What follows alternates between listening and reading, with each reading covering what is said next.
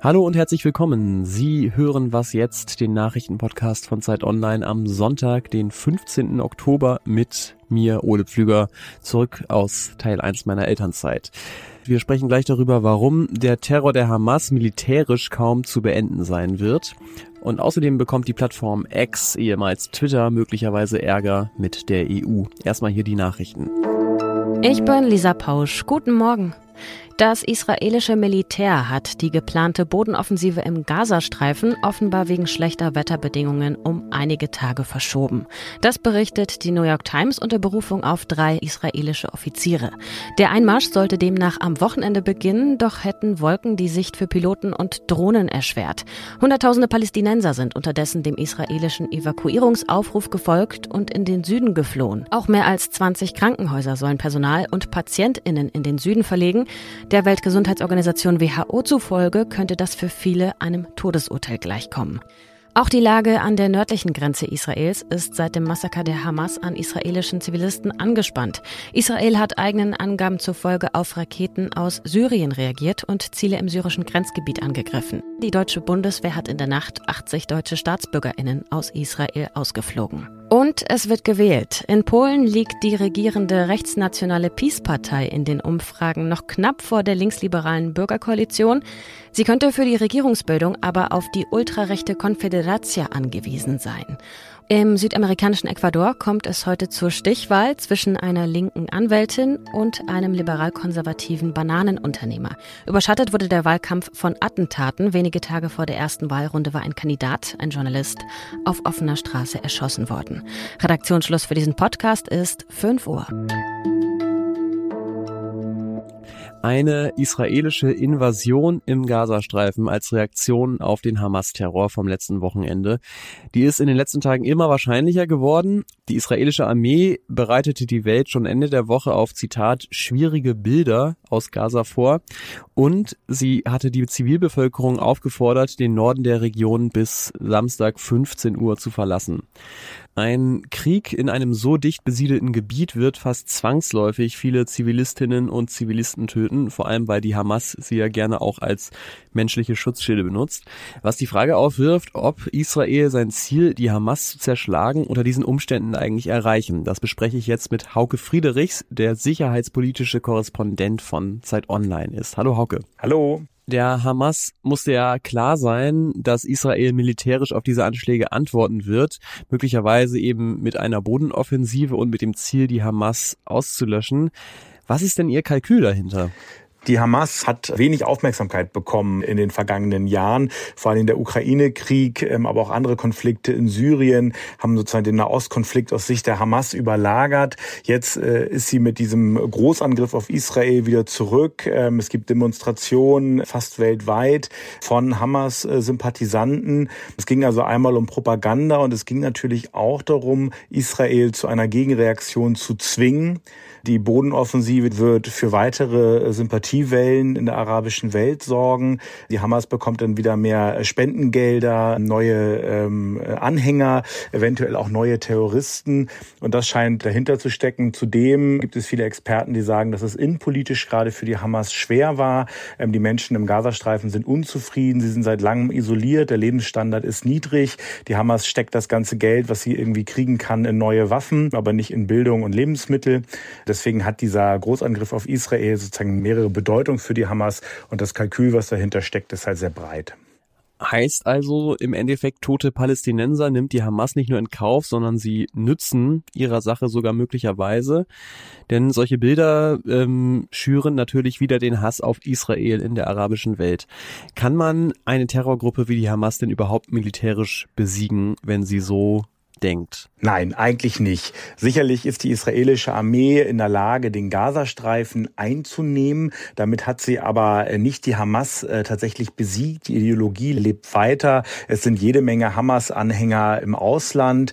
Es sind aber auch wichtige Anführer der Hamas im Ausland. Wir wissen, dass der Iran diese Terrorgruppe sehr stark unterstützt. Es gibt weitere Gruppen in der Region, die die Hamas unterstützen, wie die Hisbollah. Also es ist nicht möglich, jetzt nur indem man den Gazastreifen einnimmt, und das ist schwer genug zu sagen, jetzt haben wir sozusagen den Terror besiegt. Sicherheit für Israel wird es damit nicht geben, auch wenn die Hamas geschwächt ist. Es wird sicherlich leider weitere Anschläge auch geben. Mir fallen da so ein bisschen auch die Reaktionen der USA auf 9-11 ein, ähm, der sogenannte Krieg gegen den Terror mit größeren und kleineren Militäreinsätzen in der ganzen Welt, mit dem Ergebnis, dass es am Ende noch mehr Terroristen gab als vorher. Und die Taliban sind in Afghanistan ja auch wieder an der Macht. Denkst du, es kann ein Fehler sein, auf Terroranschläge mit militärischer Härte zu reagieren?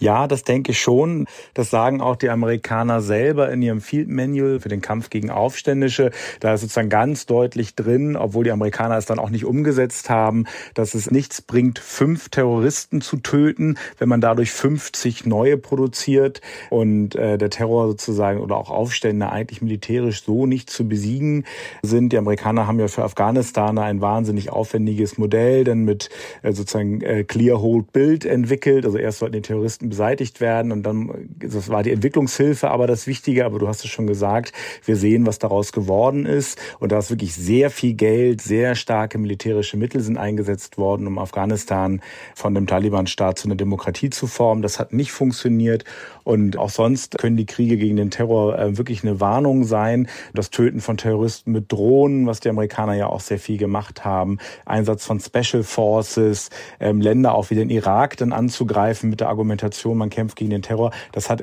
zu mehr Unsicherheit in der Welt geführt und auch zu vielen, vielen Anschlägen, wahnsinnig viele Tote, die darauf gefolgt sind, in, in unbeteiligten Ländern ähm, auch. Und letztendlich hat sich ja auch der Islamische Staat dann gebildet, die eine noch radikalere Gruppe als Al-Qaida, wenn man das so überhaupt sagen kann. Ja, das ist ja auch die Sorge, die jetzt wieder im Raum steht, dass es zu einem immer weiter Hochschaukeln der Gewalt kommen könnte. Vielen Dank dir, Hauke Friedrichs. Sehr gern. Alles außer Putzen. Supermärkte auf der grünen Wiese, Schnellstraßen durch den Wald und überall Parkplätze, Parkplätze, Parkplätze. Bodenversiegelung gibt's auf der ganzen Welt, äh, aber besonders heiß wird das Thema unter anderem in Österreich diskutiert. Und seit kurzem hat der Flächenfraß dort sogar einen eigenen Song, den ich Ihnen hier mal ans Herz legen möchte.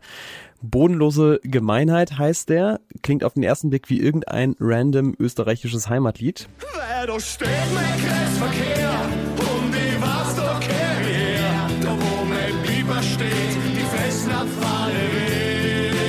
Aber die Kabarettisten, die sich wir Staatskünstler nennen, singen da eben es ist so schier da, also zu Deutsch hässlich, aber dafür funktional.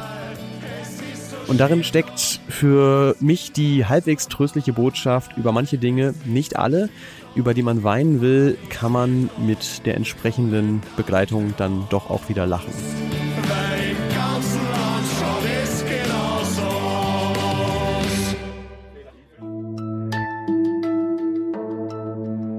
Wir haben ja eben mit Hauke schon besprochen, fast noch mehr als um das Militärische geht es im Nahen Osten gerade darum, welche Bilder sich in der Welt verbreiten. Und als wären die echten Bilder nicht schon schlimm genug und die echten Nachrichten nicht schon schlimm genug, sind natürlich auch wieder reichlich Fälschungen im Umlauf, die im Zweifel die Stimmung noch zusätzlich anheizen. Eigentlich gibt's in der EU zumindest ein Gesetz, mit dem unter anderem Falschinfos auf Social Media eingedämmt werden sollen, den Digital Services Act.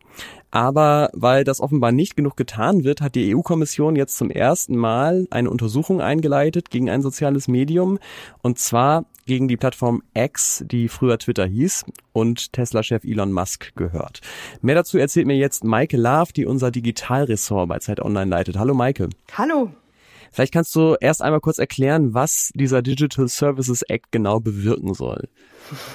Ja, wie viel Zeit haben wir? Nee, ich frage das deswegen, weil der Digital Services Act ist wirklich sehr umfassend. Das ist so eine Art Grundgesetz fürs Internet seit Ende äh, August in Kraft in der EU. Und da geht es um sehr viele Aspekte der Regulierung von digitalen Diensten.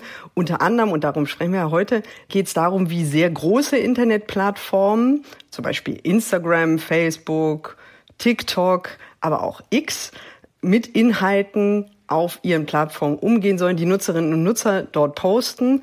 Da geht es unter anderem eben auch um Missinformation, also falsche Information, um Desinformation, also irreführende Information und zum Beispiel auch um den Schutz von Kindern und Jugendlichen im Netz. Und hierzu legt der DSA diesen großen Plattformen Verpflichtungen auf, zum Beispiel für die Moderation von solchen Inhalten. Was wirft denn in diesem Zusammenhang die EU-Kommission ex Twitter genau vor?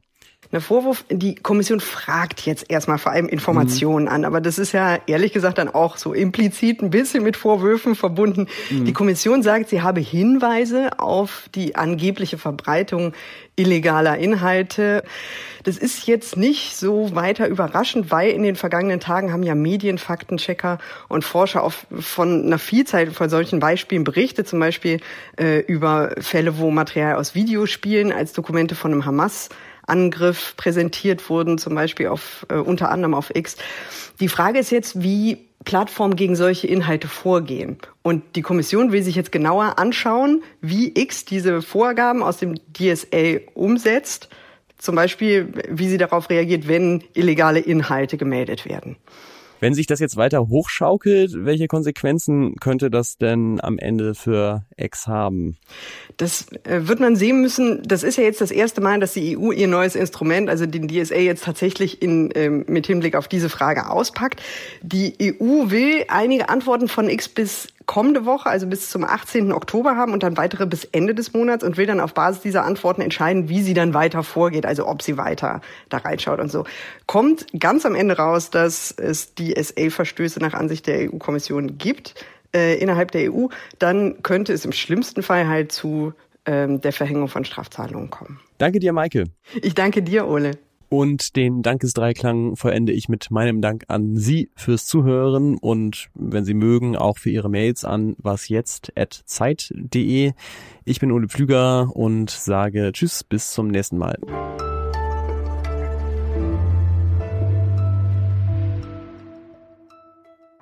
Hallo, Ole, bist du noch da? Hallo, Ole?